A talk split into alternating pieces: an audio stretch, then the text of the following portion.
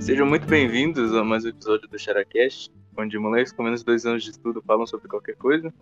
E hoje nós estamos aqui com o nosso ilustre convidado, o Daniel Miorim. Salve, salve! Meu nome é Daniel Miorim. É, eu sou sócio fundador da Universidade Libertária. Sou um marxista, que é o que interessa aqui, né? É, comecei a estudar marxismo muito novo. E a história da humanidade é a história da luta de classes. E junto dele a gente trouxe mais uma galera aqui. Começando aqui pelo, pelo Delfinzinho. Salve, galera. Pelo Secante. Salve, salve. Também pelo Kervis. Salve. Pelo Peixe. Opa, rapaziada. Também temos o Adanska. Fala aí. E por último, o Valtric. Salve, salve. Metade dessa galera que não vai falar nada durante o podcast, mas eles estão aí para acompanhar. Mas então, Miorim, vamos começar aí a falar sobre o nosso papo?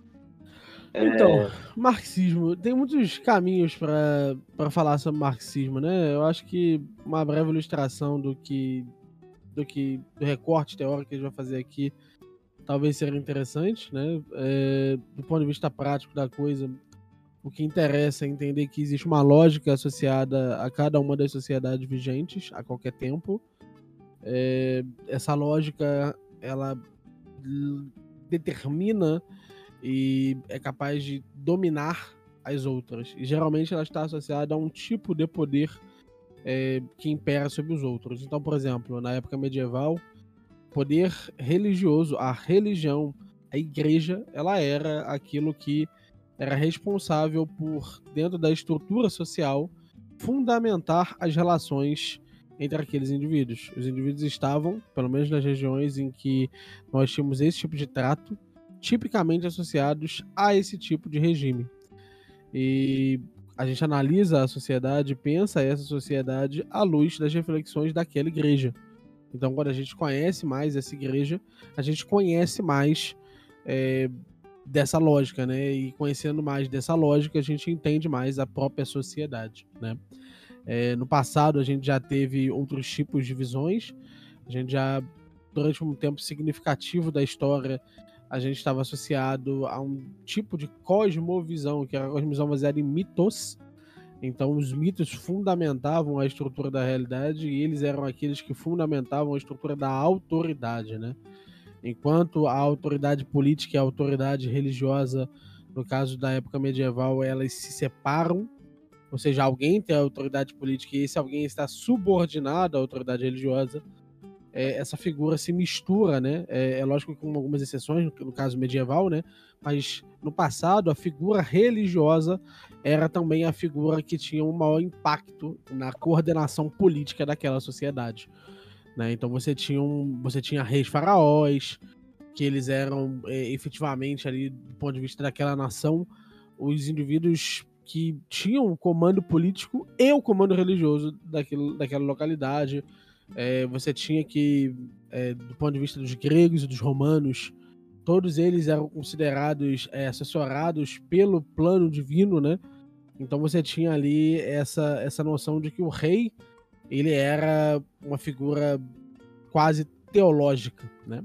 Geralmente, alguns, inclusive, eram filhos de deuses, né? Eles eram considerados filhos de deuses e por aí vai. É... E aí, quando a gente vai pensando nessas possibilidades, a gente começa a, a refletir sobre a sociedade à luz do elemento dominante. qual é o elemento dominante do século e dois séculos que nós vivemos aqui. É o capital, né? O capital é esse elemento dominante e esse elemento é responsável por determinar o modo de produção.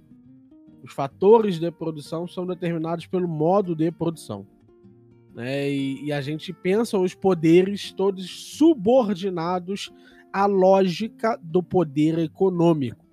Então, é, isso é uma divisão tipicamente auto-siriana, né, em que ele divide lá as estruturas da sociedade em poder jurídico, poder social, é, poder é, científico, é, poder é, teológico, né? E ele diz que uma dessas estruturas, o, o poder supremo, que dominaria por todo, sobre toda essa estrutura, seria o poder econômico. Né? É...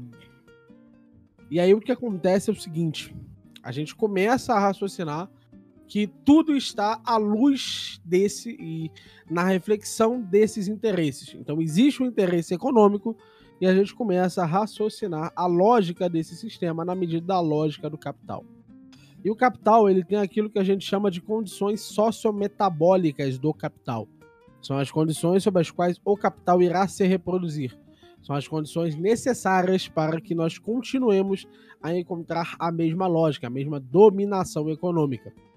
E uma dessas é, logicamente, a existência das classes. É, é lógico que você pode considerar, e você existem muitas visões que consideram que o Marx não estava falando literalmente, né, quando ele diz que a história da humanidade é a história da luta de classes, mas com certeza a história do capitalismo é a história da luta de classes e é a história dessa oposição entre grupos diversos sob a lógica do capital. E a lógica do capital ela pode ser encontrada em todas as relações humanas. Nós temos ali que existe um determinado momento em que o padrão de consumo determina qual vai ser a sua relação com seu filho. Então você diz para um pai que ele é melhor ou pior baseado em quanto ele é capaz de dar para o seu filho. Ele é melhor ou pior baseado na educação que ele conseguiu comprar para o seu filho. E aí você começa a eliminar as relações em si mesmas você começa a trazer o aspecto das relações para relações na medida do capital. Né? E a gente chama esse processo, esse processo de eliminação do elemento racional, do componente racional das ponderações das relações, a gente chama ele de alienação. Né? É, a estrutura de valor do trabalho ela é uma estrutura que ela é relacional e ela diz que a mercadoria é responsável por alienar é responsável por fazer esse processo de remover o processo racional por sobre essa estrutura. E o marxismo nada mais é do que a tentativa de retomar a racionalidade dentro dos processos relacionais para relações verdadeiramente livres dessa ótica. E a grande questão é substituir essa lógica por uma lógica voltada às relações. E a grande questão que se afirma disso é que o marxismo ele precisa e ele se afirma na medida em que ele é um mecanismo de oposição imediata a essas estruturas. Ele acredita fundamentalmente que essas estruturas de alienação e essas estruturas de quebra racional elas são responsáveis ali por destruição em massa, né?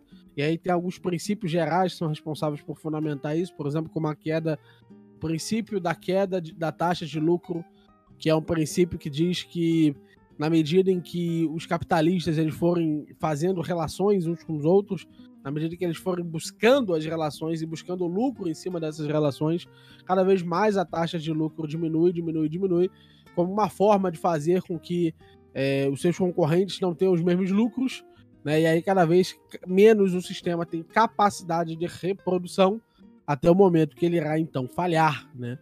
Isso é um, um, dos elementos que preconiza essa estrutura e a ideia é que em determinado momento esse processo ele, ele se torne tão irracional que ele vai aprofundar as desigualdades em prol da sua própria manutenção a tal ponto e de certa maneira que não haverá como evitar a revolução. Então o marxismo é e preconiza a tomada dos meios de produção para o processo de reracionalização da produção, o processo de reracionalização das relações e o processo de reracionalização da lógica da sociedade. É mais ou menos isso que um marxista diria. É lógico que aqui a gente está fazendo um apanhado e tem muitas opiniões minhas, né, muitas, muitas ponderações minhas aqui sobre grandes elementos. Se alguém tiver um debate sobre isso, quiser um debate sobre isso comigo, porque as minhas opiniões estão erradas, já que todo marxista diz que todo marxista está errado, né? Vocês podem ficar à vontade aí de me dizer aí o que vocês quiserem no chat. É, vou ler depois os comentários. Mas é basicamente essa a minha visão sobre o que é o marxismo é, e sobre como ele se manifesta, né? E esse processo de gestão e resistência, ele dá origem a uma coisa que a gente chama de ciência da praxis, que é a observação do processo de resistência e de organização para a revolução. Né? Então, existe um período que é o processo da crítica, que é o momento em que você, de fato, conjectura e pensa os elementos dos efeitos da lógica do capital, e um segundo momento em que você pensa efetivamente os momentos da lógica da praxis. E eu queria levar para a lógica da praxis, porque eu escrevi um livro recentemente sobre isso. Na verdade, eu não escrevi, né? Quem escreveu foi o João Galt. Eu publiquei esse livro, né, para ele. E e esse livro ele trata, trata um pouquinho da, de três grandes lemas, né? Ele trata um pouquinho da ação direta, da ação revolucionária e da ação reformista. Né? E eu queria me colocar aqui como um defensor da ação direta por sobre a ação revolucionária. Né? É, eu gostaria de explicitar um pouquinho algumas figuras que foram importantes. Uma delas é, é a figura que a gente citou, o Marighella, mas aí eu vou perguntar aos nossos telespectadores se eles têm alguma pergunta para mim de marxismo, se eles têm alguma ponderação aí, é, se eles têm algum questionamento antes da gente prosseguir trazendo o caminho para um estudo da, da praxis. Né? Eu queria perguntar uma coisa com o Yuri, que ele tinha falado uma coisa ali bem interessante, é, que todo marxista se odeia, né, entre si. Eu queria que ele falasse para nós quais são não, as... eu não falei isso não. Eu não falei isso não. eu não falei isso não. Diz que o outro tá errado. É, isso. Tem, tem um alto teor de discordância dos, entre os marxistas isso. sobre diferentes interpretações. É isso que o Miri tá querendo dizer. É, outras palavras se odeia. Não é assim, né? Todos, eles, todos eles, vão se unir pra matar no final. É, tem sempre aquilo que une os pessoas. Mas eu queria que o Meurin falasse para nós quais são as principais vertentes dentro do marxismo e, e quais são as discordâncias entre elas. As principais a grande, a grande questão que é analisada aqui é se você é ou não um ortodoxo. Né? A grande questão é essa. Se você é um ortodoxo, você vai, vai enxergar a possibilidade. Eu sou protestante, mano. Posso ser marxista? Não. Um ortodoxo. Um marxista ortodoxo, né? Se você segue a linha original de Marx. Né? Então existe, existe a ortodoxia, né? E existem algumas grandes frentes que foram surgindo aí. Né? Existem os novos marxistas, existem o, existe o pessoal de Frankfurt, que para muitos nem é considerado marxista, existe o pessoal que vai dar origem à New Left, né? existe o elemento interseccionário, né? que é o, é, o, é o pessoal que vai lidar aí com as questões de raça, é o pessoal que vai lidar com as questões de gênero, né? É, por enquanto, assim, de, de, grande vertente é isso, né? Aí tem um milhão e meio de pequenas vertentes sobre tudo. Né? O... É, pode falar. O meu, uma pergunta é que uh, no meio, em geral, sei lá, no, no menso de discussões e tal, o que se fala muito é de é, marxismo cultural. O que você o marxismo entende cultural, do ponto de vista marxista, não existe. Ele não? é impossível. Não, ele é inclusive do ponto de vista. Hum, mas isso é uma coisa que, que assim, os próprios marxistas nunca vão tratar forma. Porque o marxismo cultural ele pressupõe que existe uma possibilidade de você afirmar a estrutura marxista sob uma estrutura do capital. Isso daí, do ponto de vista marxista, é atécnico. Totalmente atécnico. O marxismo cultural é um, é um mito. É, do ponto de vista marxista, o marxismo cultural é um mito. O marxismo está certo ou é, porque a grande questão, que, que é, o, é o que trazem o. É, é, o que traz esse pessoal, o Olavo, o Iago Martins, esse pessoal que acredita no marxismo cultural, é que todos eles vão partir do princípio que, de um ponto de vista ou do outro, o marxismo é impossível, né? A revolução é impossível, no sentido que ela não, não acaba com as classes, né? Que é, que é, uma, é um dos elementos que preconiza, que é a, a, a criação de um processo de uma democracia real, né? Como descrita lá por, pelo Lenin, que é a democracia que, para além da democracia burguesa, ela inaugura um novo princípio, que é o princípio do povo. E esse princípio ele seria responsável e, seria capaz de dissolver as, as distinções aí de classe. É, não perfeitamente, mas ele já, já inaugura outra lógica, né? É, é, é que o que eu lembro que pessoal usava para eles faziam um paralelo, chamavam de marxismo cultural, aquele um que o, o, o marxista o cultural. O, o que eles dizem é que a estratégia gramsciana é uma estratégia de marxismo cultural. É isso que eles dizem. Outra coisa também que era que. Eu, eu, eu lembro que comparava, por exemplo, sei lá, você acreditar que existe uma. É, uma, uma, um determinado grupo de indivíduos que eles detêm uma, uma determinada cultura e que essa cultura ela determina é, o comportamento de alguma classe oprimida. Você tem, por exemplo, o, o patriarcado, que é a classe do. Você teria o, o, o homem detendo, detendo, por exemplo, o poder da família, o poder econômico e afins, e que poder que o homem branco, ele, né, o homem branco, no caso, ele, ele detém, determinaria de alguma forma o comportamento dos que não são homens brancos. Você tem esse domínio Não, do patriarcado. Não, isso, isso, é, Não? isso é impreciso. Isso é impreciso. É, o patriarcado ele, ele é uma estrutura que ele tem muito mais a ver com uma forma de organização específica da família. Essa forma de organização Aham. da família ele, é- ela é indiferente à cor. Tá? Então, o patriarcado é, é- é- ele não vai utilizar a ideia do homem branco. Ele vai utilizar a ideia, inclusive, de dois papéis de gênero: o masculino e o feminino. É, Uhum. E nesse sentido, ele vai dizer que até os processos de reafirmação das, dessas estruturas, eles são responsáveis por limitar os campos de atuação da mulher, não por definir a atuação do homem. O patriarcado, ele não é uma estrutura, e nem poderia vir a ser, uma estrutura que, que existe por sobre a ação do opressor. O opressor, por si só, ele é um ser livre, por assim dizer Aham. é sempre no oprimido que a gente encontra o defeito da lógica do capital, a contradição. Existe um livro que é muito importante, do David Harvey, sobre 17 contradições do capitalismo, né? E, e- e, assim, sempre olhe, sempre que você estiver procurando aonde tem esse defeito, sempre olhe do outro lado, olhe do lado do oprimido. O que o patriarcado faz com que as mulheres façam. É, o. é Que também a- talvez a, a concepção, a relação entre o, o- o patriarcado e, a, e as mulheres, né? Tipo, os homens e as mulheres, você tem essa relação é, patriarcal, você não tem uma relação de, de classe opressora e oprimida, que nem você tem no uma classe, como o Marx acreditava, uma classe. tem. Você tem, sim. Tem? Você tem, você tem. No caso, no caso do patriarcado, é, é bem evidente. É, o feminismo surge por aí. O feminismo surge porque ele acredita que a mulher ela é considerada um, um- um indivíduo segundo. É, que daí eu via o pessoal apontando que você crer em patriarcado é você defender uma espécie de, de marxismo cultural. Eles usavam essa concepção de de definir o marxismo cultural dessa forma, que a cultura de uma, de uma classe determina de alguma forma o comportamento de uma classe oprimida e chamavam isso de, de marxismo cultural.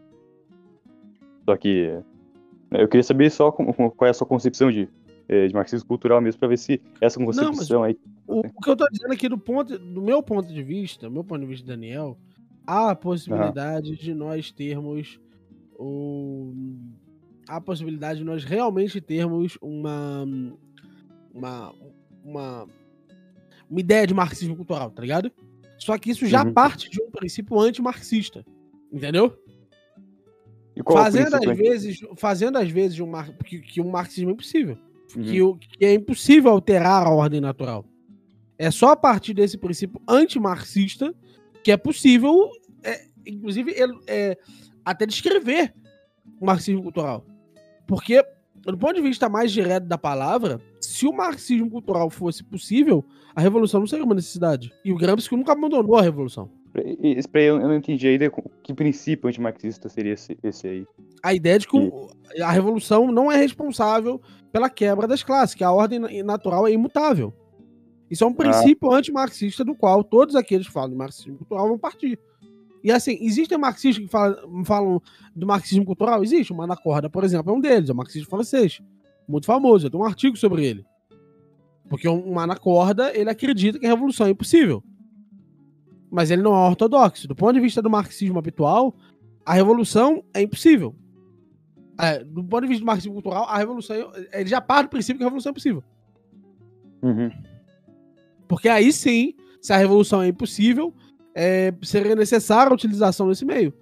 Porque se você parar para pensar, do ponto de vista da capacidade de transformação da sociedade, ou o capital tem o poder dominante ou ele não tem. Ponto. Se ele, tem, se ele não tem o poder dominante, então ele pode ser alterado pelo mecanismo cultural. Entendeu? Ele é dominante nas relações, aí você precisa lembrar. Ele é determinante das relações. E só Aham. através da possibilidade da consciência de classe, que é o momento em que você percebe esse impacto econômico, que você poderia sair disso. Mas veja que, do ponto de vista mais direto da coisa, você está sempre inserido e reproduzindo a lógica do capital, a não ser que a revolução aconteça. É por isso que não faz sentido você dizer, ah, não, o marxismo cultural existe. Bem, o, marxismo, o marxista vai olhar para você e dizer, não, isso é mentira. Isso daqui é impossível. Eu acredito no oposto disso. Eu acredito que, justamente, é, o capital ele seja um componente dominante. Se ele é um componente dominante, não tem alteração que ele vai fazer que é possível. Assim como, já dizia lá o 18 de Brumário, é impossível pensar que a alteração, é, tanto o 18 de Brumário quanto o próprio, o próprio Lenin, é impossível pensar que uma alteração significativa é, de, um, de um cargo, de botar outra pessoa na, na eleição, eleger o Lula, vai dar origem ao socialismo. O reformismo é impossível do ponto de vista marxista. Entendeu? Se o reformismo é impossível, assim, e o reformismo tem capacidade, inclusive, de. É, em parte da máquina pública do Estado burguês, quanto mais o marxismo cultural, entendeu? E você Aí disse que então você tem esses três, você tem a ação direta, ação revolucionária e Isso. a reformista. né? E você defende, você não defende, a, você defende a primeira, né? Que é a ação de, o que, Isso. consiste a Eu ação direta? defendo a ação direta é a ideia de que você deve fazer o processo emancipatório em sua própria vida. Para um marxista, isso é impossível. A ideia de que os libertários queiram é, uma revolução horizontal, uma revolução que aconteça na vida de cada um e por isso se apresenta como uma revolução, só é possível porque a gente parte do princípio que nós temos não apenas livre-arbítrio, mas que nós não estamos nós não estamos sob a lógica do capital. O capital é um dos estamos- componentes da- do agir social, mas ele não é determinador. E é, é possível mu- mudar relações fora de uma comuna, inclusive, que não estejam sobre a ótica do capital. Que a razão possa transcender o sistema. Isso. É por aí. Por aí. É, daí a, a ação do, dos ANCAPs seria você ter uma ação individual que você não, você não está fazendo uma, um, não é que nem uma revolução socialista, né? Que você tem literalmente um, um, um combate entre é, duas classes, você tem simplesmente uma, como posso dizer, uma indivíduos agindo é, por conta própria e que as ações deles de alguma forma derrubam o, o sistema a qual eles são submetidos. É isso que você quer dizer, ô Miri? Não entendi, exemplo, repete. Tipo, Tenta, você tenta se tem... fazer mais claro. Você tem, sei lá, essa ação direta dizendo, seria, por exemplo, é, ANCAP tentar se dissociar do, do Estado de uma forma, eh, sonegando impostos e afins. Você tem uma, se derruba o sistema é, mediante essas ações individuais e não realmente uma Não, revolução. Você não derruba o sistema. Você altera a ordem daqueles indivíduos, mas você altera inteiramente a ordem daqueles indivíduos. Então seria uma, uma derrubada, é, como posso dizer, se- sei lá, revolucionária mesmo. Seria uma coisa diferente, né? Não, não é revolucionário. A revolução, a revolução preconiza o quê? Existe uma certa imutabilidade das estruturas do capital. É- Essa imutabilidade está associada ao mecanismo do sistema financeiro, está associada aos mecanismos típicos da própria tra- eh, transmutação e, e fungibilidade do capital, né? E das condições de so- sociobiológicas de reprodução do capital. Ponto. Tá ligado? Ah, Esse- esses são sociometabólicos de reprodução do capital. É, Esses são os elementos essenciais ali de, de fixação na estrutura social. Isso daí é imutável. Isso é algo que se manifesta para todos os sujeitos o tempo todo. Isso é a crença do marxismo. uhum. Entende? E eu digo que não. Eu digo que, inclusive, para além da possibilidade da afirmação da consciência de, da consciência de classe, é possível buscar a emancipação do sistema. Como que você busca a emancipação do sistema? Através da utilização de sistemas paralelos. Através de uma vida paralela. Que não subsiste no seio do Estado burguês mas está para além dele. Inclusive está proibido por ele. É só você parar pra Aham. pensar que a única ideologia política que só depende do Estado não a proibir para funcionar é o anarcapitalismo. É a única ideologia política que é proibida. Porque ela não precisa do Estado para acontecer. Entende? Ela não aperfeiçoa seu bem final tomando os meios de produção, mas pela emancipação individual do indivíduo libertário. Acho Entendeu? compreendi. assim, é. Sim, entendi. é. Então são formas diferentes de ver o mundo. O marxismo cultural, do ponto de vista mais claro da coisa, ele não tá errado, tá? Mas ele é, assim, impreciso. Ele não é, ele não pode ser um fenômeno do marxismo, ou pelo menos ele não pode ser anunciado se não é, acompanhado e lembrado do aspecto que ele tem, que já é partir da premissa de que a ordem natural é imutável, que é, a revolução é impossível, que os mecanismos de, de, de acumulação de recursos é, são necessariamente mecanismos difusos, que é impossível o processo de racionalização da tomada de decisão, da tomada de decisão política, que é impossível o processo é, de racionalização do processo é, da aquisição de informação da sociedade, que esse processo não é tácito, é, que esse processo possa ser de fato realizado e executado é, na medida da capacidade científica da sociedade, né? É, tudo isso são pressupostos aí que, uma, que o, o- o marxismo precisa estar é, subordinado para fazer sentido falar do marxismo cultural. Entende? Para eles, essa ideia de que exista, nós estamos vivendo num país marxista, isso daí não faz o menor sentido. Tá ligado? Isso é impossível.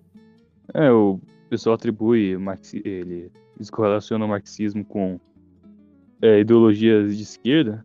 O Marx está associado, aí eles falam que a gente vive num país marxista por causa disso aí. Não, o que acontece, cara, é, é o seguinte. é, o que existe é a ideia de que esses grupos, e, e aí é que entra o marxismo é, transeccionário, né? É, esses grupos, eles seriam extremamente importantes, seriam grupos à parte, seriam extremamente importantes para as revoluções, tá? Mas isso não, não significa que, que, que, assim, que eles estejam ligados necessariamente dou- doutrinariamente. É lógico que para entender a lógica do capital é necessário entender todos os elementos onde, onde essa lógica se manifesta, inclusive nas contradições de gênero e raça. Evidentemente, é, é, inclusive nas ponderações imperialistas e em, aonde ele se manifestar. Né? Isso daí é uma questão, a meu ver, muito clara. Mas to- todas essas todas essas possibilidades e, e todas essas consequências da lógica do capital, elas são possibilidades e consequências que só se manifestam e, só são pensados como um, um elemento secundário de uma lógica que é, antes de tudo, econômica. Ela é, antes de tudo, uma forma de mercantilizar as relações. É isso que você precisa entender. E uma das consequências da mercantilização das relações é que ele cria uma ideia, uma ideia clara de um grupo, e esse grupo econômico ele tem um, um determinado gênero, determinado, uma determinada origem social, ele tem uma cor, é, ele tem uma regionalidade, e todas essas características elas fizeram parte da lógica concreta. Mas isso não significa que eles sejam pressupostos teóricos. Tá? Assim, é, quando, por exemplo, os, os LGBT eles se opõem de alguma forma à estrutura dominante, eles estão atacando o Estado burguês que reproduz a lógica capital. Beleza, bacana. Mas é apenas na organização deles para a dominação dos interesses reais e econômicos desse sistema é que faz sentido pensar neles. O marxismo, ele não tem um compromisso, por assim dizer, com uma causa que não seja tomada dos meios de produção. E, evidentemente, o subsequente fim das classes sociais. Teoricamente falando, ele não tem esse compromisso. Evidentemente que, assim, como um, como um corolário básico da sua ação, pode surgir a necessidade de se aprofundar sobre essas necessidades e essas contradições gerais do capital. Ponto. Isso é possível. É possível enxergar a ideia de opressor e oprimido. Mas isso não significa que eles sejam elementos essenciais da organização. Porque o grupo central ainda é a burguesia e os trabalhadores. Então não é como a ideia de que se você é, colocar ali, ah, não, é, as pautas de esquerda são pautas marxistas. Não. A pauta marxista é muito clara. Vamos tomar os meios de produção para acabar com a lógica do capital. Mas isso é consequência da lógica do capital, que vão fazer com que esses grupos se encontrem ansiosos pelo marxismo. É por isso que se diz que o feminismo ele sempre precisa ser marxista, para ir nas origens do problema. Mas veja que a característica do marxismo ela é muito mais concisa. Ela é muito mais específica. Ela não precisa tomar todos esses horizontes. Se tomar, beleza, resolve mais estruturas sociais. Possui um grupo maior. Mas o grupo de interesse dele sempre vai ser o proletariado. O problema é que esse proletariado também é múltiplo. Né? Os números são significativos. 20% da população brasileira é homossexual hoje. Uma a cada cinco pessoas. Deixa eu contar aqui. Uma, duas, três, quatro, cinco, seis, sete. Bem, Um aqui é é que é viado? É. Eu não sou. Um aqui é viado, Nem entendeu? Nem eu, nem eu, eu. que- Eu, eu também, eu, eu também não sou, não. Do ponto de vista da necessidade da organização da revolução, a organização desses grupos sociais, que também são impactados pela lógica do capital, é extremamente importante. Mas não quer dizer que estruturalmente, teoricamente, tenha alguma coisa que teria que afirmar ali a, a sua necessidade. Eles surgem como ramos do marxismo por causa disso. Porque o dilema é, é mais simples, sacou? Então, o marxismo cultural, repito, marxismo cultural é mentira. A pessoa que, do ponto de vista marxista, é, repete isso, ela tá mentindo pra você. Os austríacos, o Scruton, o Olavo, esse pessoal fala isso, porque eles partem do princípio que o marxismo é possível. Mas qualquer outra pessoa que não souber o que ela tá falando e falar isso, você tá mentindo pra você. Ela tá falando uma palavra bonitinha que ela leu na internet, entendeu? Ela não tá falando do marxismo em si. Porque o marxismo ele não poderia aceitar essa ideia. Sacou? E não é que não dá para modificar culturalmente a, a- a sociedade, dá. Só que o elemento de propaganda essencial é o elemento da mídia e, e esse elemento ele, ele tá sempre para lá. Ele tá sempre a favor dos interesses de classe.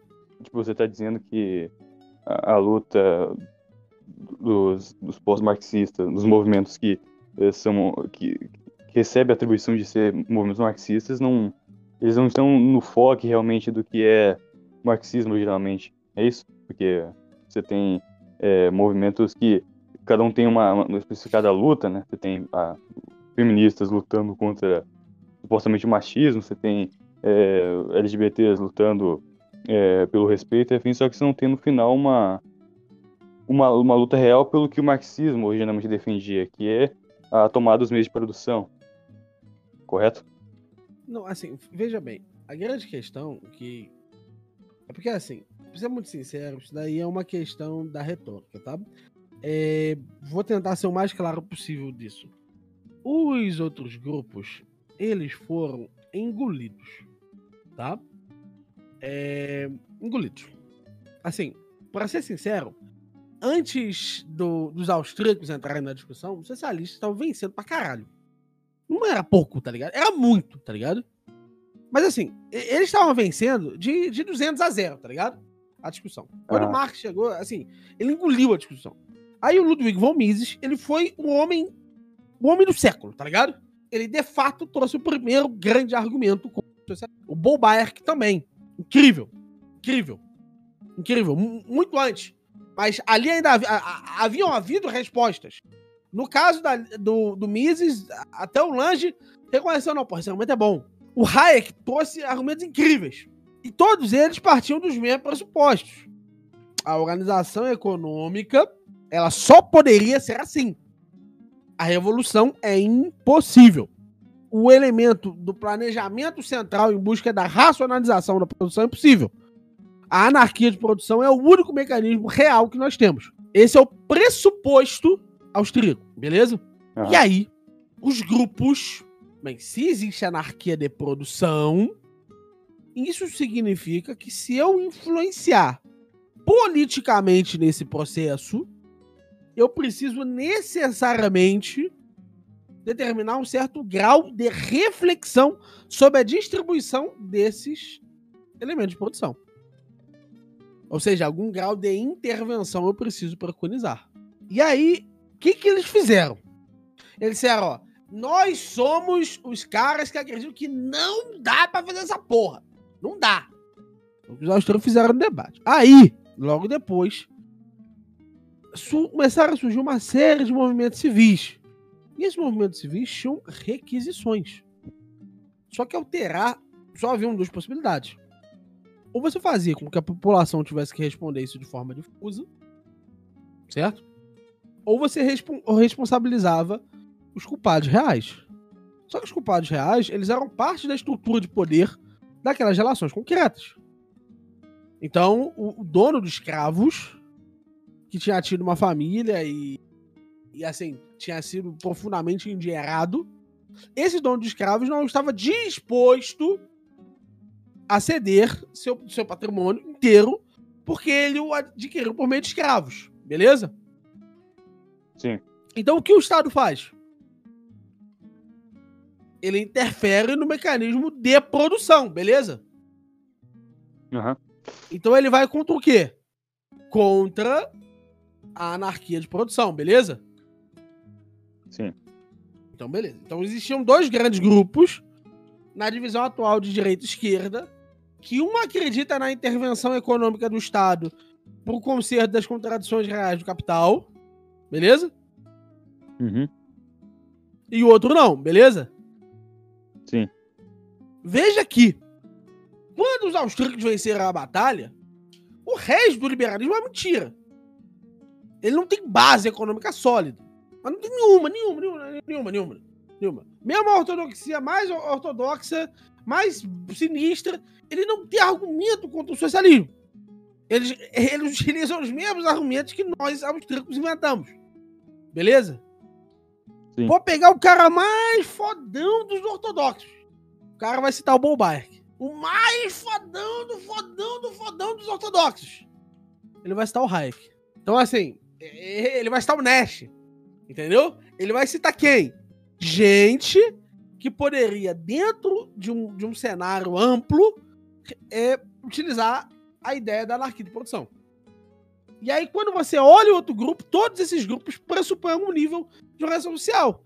E aí, por isso, nos debates e na forma que a gente viu isso, a gente tende a associar a esquerda a um grande grupo que quer o planejamento central da economia contra o que não quer. E aí, por isso, pela, pelo desenrolar real do debate, é que a gente chama todo mundo que é um pouquinho de esquerda de marxista. A gente sonha, isso é um sonho, um delírio, todo mundo que tá pra lá é socialista. Mas isso, por que, que é um delírio? Porque esse pessoal, eles não são austríacos. Pô, austríaco faz todo sentido. Qualquer pessoa que queira mais do que anarquia de produção, queira algum nível de, de, de, de, de organização da produção real, de, de racionalização dessa produção, que acredite que esse processo é possível, a, a, a racionalidade explícita seja possível, esse cara é um socialista. Se você acredita em um- algum pedacinho do Estado, você que está no ouvindo, você é um socialista, ponto. Ponto de vista austríaco. Porque você acredita que isso é possível. Do contrário, você tem que responder porque os socialistas estão errados.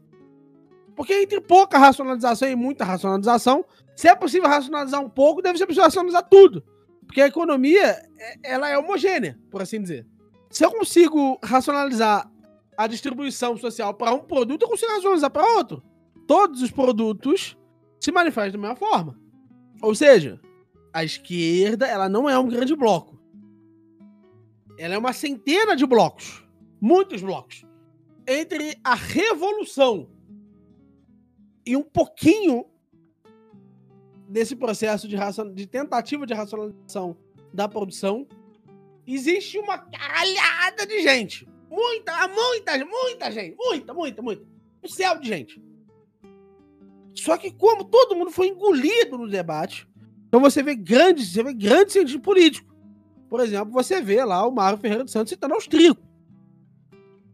Por quê que você vê ele citando austríaco? Porque você vê todo, todo, todo, todo mundo Vogel, todo mundo, todo mundo, todo todo mundo cita austríaco. Todo mundo de direita cita austríaco.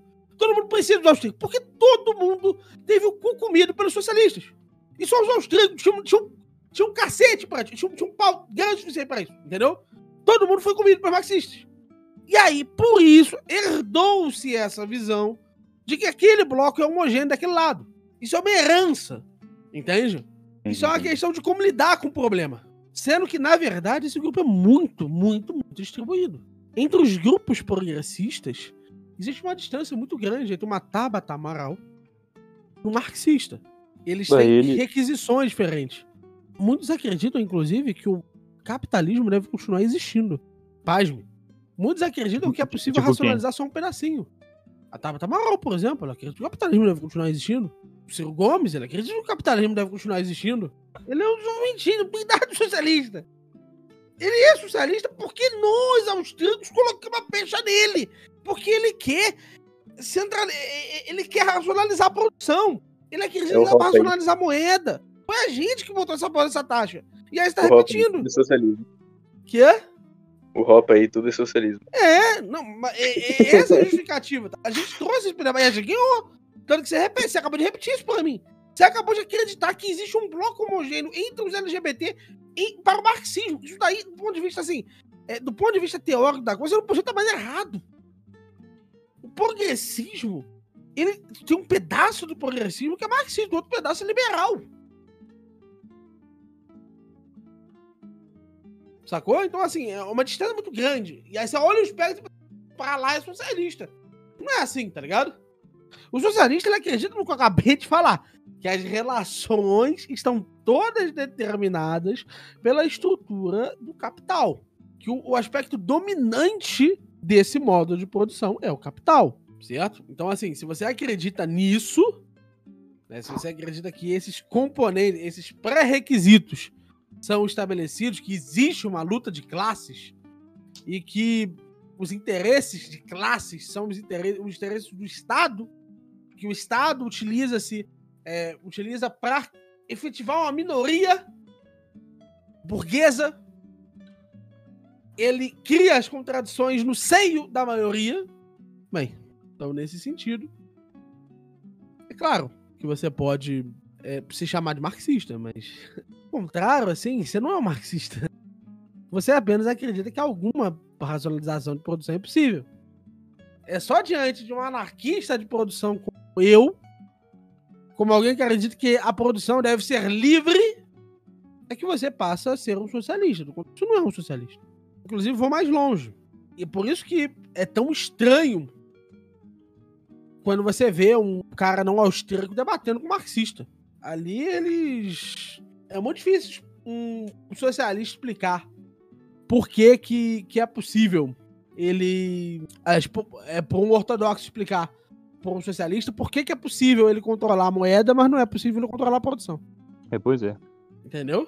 Isso é uma, é uma parada muito simples. Os marxistas eles engolem todo mundo do outro lado do debate. Eles dependem justamente dos. Eles dependem justamente dos instrumentos burgueses ali estarem se manifestando e estarem fazendo com que esses grupos não percebam essa contradição. Se eu consigo fazer uma coisa ser possível, eu consigo fazer todas. Ou os austríacos estão certos, os ANCAP estão certos, esse grupo maluco tá, tá certo ali, os caras ali naquele lado estão certos. Ou o caminho socialista é o único possível. Porque é o caminho que expõe-se a menos variáveis. Então, ou você é socialista ou você é ANCAP, né, cara? Não, assim, foi isso que eu disse, tá? É, mas o que eu disse é. Não, você tá compactando com o Hoppe aí, consistentemente, consistentemente, você vai encontrar isso, entendeu? Você vai encontrar um problema para isso. Você vai ver que, Ah. que as teorias são frágeis nesse sentido. Todas elas pa- parecem partir do pressuposto que existam, que algumas das coisas, inclusive, é, é até um, um chá de esquecimento. Que esse pessoal vive usando. É argumento, não, porque isso não é possível por causa da informação, né? Aí logo depois quer controlar a moeda. Controlar a moeda também, né? É, é que. É, é, a gente quer dizer que então, entre, o, entre o socialismo e o, e o anarcapitalismo, você tem um, esse, esse meio termo liberal que é insustentável. Exemplo, entre os austríacos e o. eles não são, eles não são. Não são, teoricamente. Assim, você já viu um liberal? Pensa assim, ó. Com exceção dos chicaguistas, que também são livre-mercadistas. É, Quando eu digo que eles são livre-mercadistas, eles não acreditam que conseguem controlar a moeda. A ideia de controlar a moeda é impossível. Eles fazem para ir ao mercado. É é só isso que eles querem. Eu não acredito que seja possível ter um resultado X. Eu só acredito que é possível levar a economia X ou Y lá. Com exceção dos chicaguistas e dos, dos chicaguistas e dos austríacos, você já viu alguém daqui do outro lado debater de frente? Pensa aí, quem você conhece de liberal aí? De ortodoxo que bate de frente. Peraí, é que eu tinha caído aqui, Mirim. Repete aí, tio. Qual intelectualidade, qual intelectualidade liberal que você conhece? Se não for entre os chicaguistas e os austríacos. Kim Kataguiri. É, o Cara, pior que. o- Mas o Kim Kataguiri, às vezes, pra- pra- eu lembro que eu tinha visto um. Arthur, do MBL, do MBL falando mamãe sobre. é. Não, um vídeo desse pessoal aí, é, liberal do MBL e, e tal, que. Só que e falando sobre socialismo, só que eles usavam os argumentos que eram austríacos, tá ligado? Tipo, eles não são bem. Eles são é, tipo, liber- liberais padrão, tá ligado? Mas eles usavam argumentos austríacos contra o socialismo. Então, Sim. o- você você só vê liberal, o liberal mainstream, é, usando argumentos austríacos contra o, o socialista. Sim. Então você não tem realmente um, um meio termo entre austríaco e socialista. é, realmente parece impossível, porque ou você vai por um lado ou vai por outro. Sim. Ou dá, ou dá pra racionalizar a produção, não dá. E, tipo, daí esse meio termo, né, que os liberais mainstream tentam alcançar, é sustentável, porque eles vão ah, ao, por um socialismo, sei lá, para contra-argumentar contra austríacos, vão tender por um. por um. por um. por um. pra, pra, pra, pra uma economia- oh, caralho, uma economia austríaca para contra-argumentar contra o socialista, um dos dois daí. Realmente eu não Sim. vejo tem como ser um liberal sem ser austríaco. Não, mas é por isso, entendeu? Porque ele vai precisar defender a anarquia de produção. Do contrário, é um inconsistente. Ou ele vai ter que defender que não existe homogeneia entre os produtos. Ele vai ter que defender que alguns serviços são produtos, são, são serviços que eles, por alguma característica elevada dos céus, sei lá o que aconteceu, eles não são produtos que Podem ser comercializados, né? é, não, é exato. Eles são produtos que, que não podem ser controlados, não podem ser racionalizados. Exatamente. Que a razão tem um limite ali. É, você tem, por exemplo, é, o- quem defende um livre mercado, mas acaba. não, mas esse- alguns serviços aqui não podem estar no livre mercado, só que eles não têm um, um, um- um- realmente uma. Posso dizer, uma, um padrão. Como posso dizer, fixo. né? Eles não têm, sei lá, um- uma, uma teoria do porquê que aquilo não deveria ser é, descentralizado também. Eles simplesmente parece que eles postulam que Sim. aquilo não poderia ser Sim. dado pelo mercado. Tipo, de educação, saúde, segurança. Eles colocam, tipo, esses três serviços, né? Que só podem ser dados pelo Estado, só podem ser centralizados, não podem ser é, liberados. Ou, quando você tem um liberal um pouco mais radical, você tem que olhar. Tudo bem, educação, saúde pode sim mercado, mas é, segurança e, e justiça é absurdo ser fornecido pelo mercado, não faz sentido, sabe?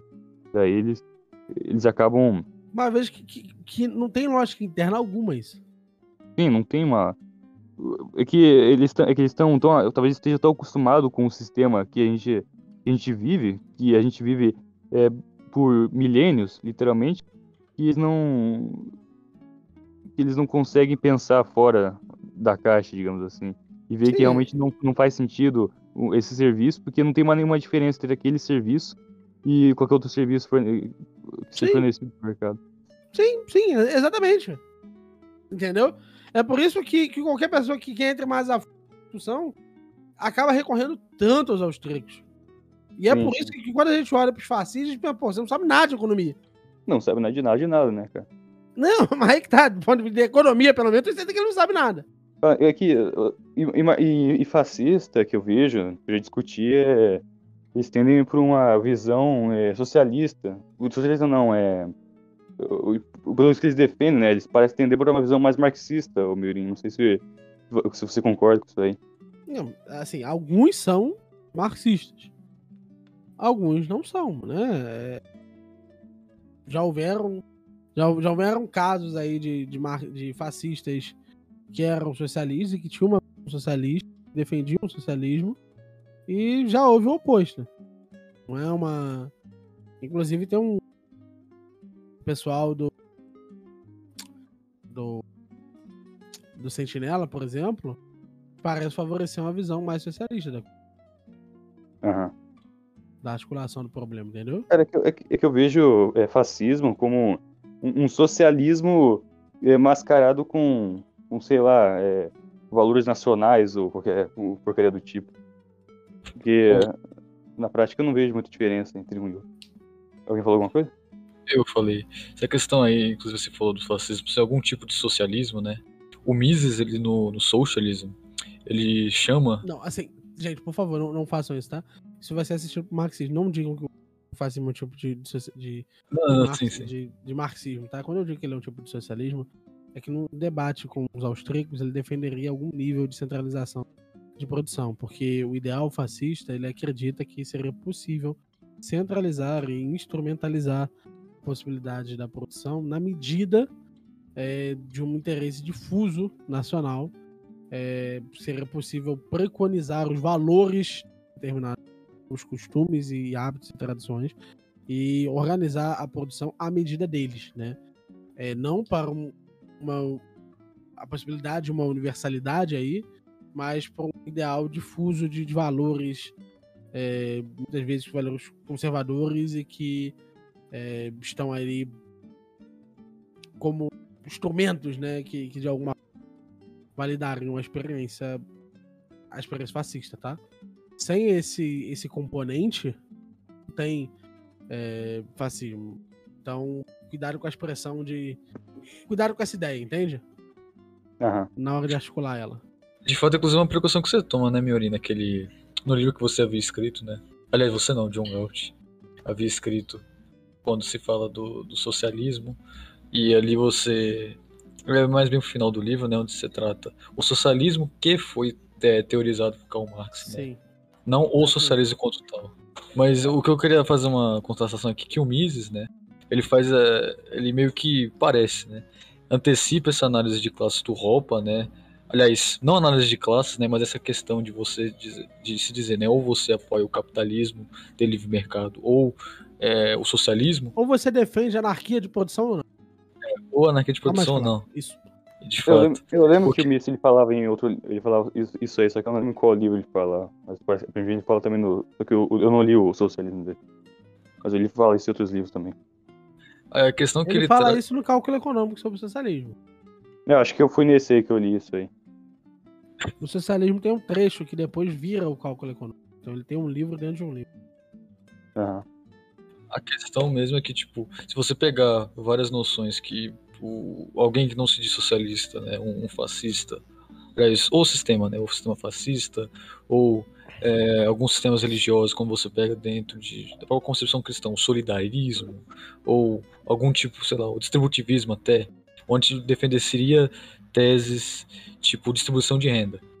O Mises, ele chama esse sistema de socialistas, ou ele chama, por exemplo, o solidarismo de pseudo-socialistas, é, porque as condições, é, o que eles defendem, né, por exemplo, distribuição, uma distribuição de renda, só seriam possíveis dentro de, uma, de um sistema onde o Estado ele detém né, os meios de produção de uma economia planejada, quer dizer, né? Dentro de uma economia planejada centralmente. É por isso que se chamam esses sistemas de socialistas, ou como eles usam também, pseudo-socialistas, ele faz essa diferenciação. Era isso. Exatamente. Muito obrigado aí. É é exatamente esse, mano. É essa ideia de que, de alguma forma, a gente precise, é, não sei, diria eu que, que, que pensar, né? é, pensar isso à luz disso, tá ligado? Pensar. Pensar a questão socialista à luz do sis- dos sistemas de produção né, e, e do impacto que eles, que eles têm.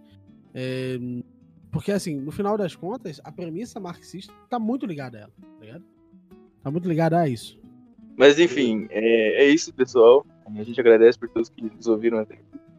E é, os avisos de sempre, deixe seu like, se inscreva, deixe um comentário, xingue a gente aí no comentário se você quiser. Segue meu Isso canal lá. tudo. É, se inscreve no canal do Miorim também, você que curte essas paradas aí de anarcopetismo. E é isso, galera. Indep- Independente disso, só de você curtir filosofia, a gente troca. Nem que seja pra você me refutar. Eu gosto de gente que, que pra me refutar tem que me seguir. É o nosso convidado também, né? É bom, Universidade Libertária, galera, pesquisa aí. E ó, Universidade Universitária tem um monte de projetos, os caras traduzem livros, os caras têm livros É na vida deles, A gente vai colocar na coisa. descrição, a gente vai colocar na descrição. Tá tudo na descrição, cara. sim. E se vocês gostaram da conversa com o Miorim, tem, tem uma conversa nossa também dele entrevistando a gente junto com o Malboro lá na Odisseia. O, é o Odisseia deixar na Convida, edição 34. Vai ficar na descrição. Deixar na descrição aí também. Sim. É isso. E é isso, galera. Até mais. Valeu. Tchau, tchau.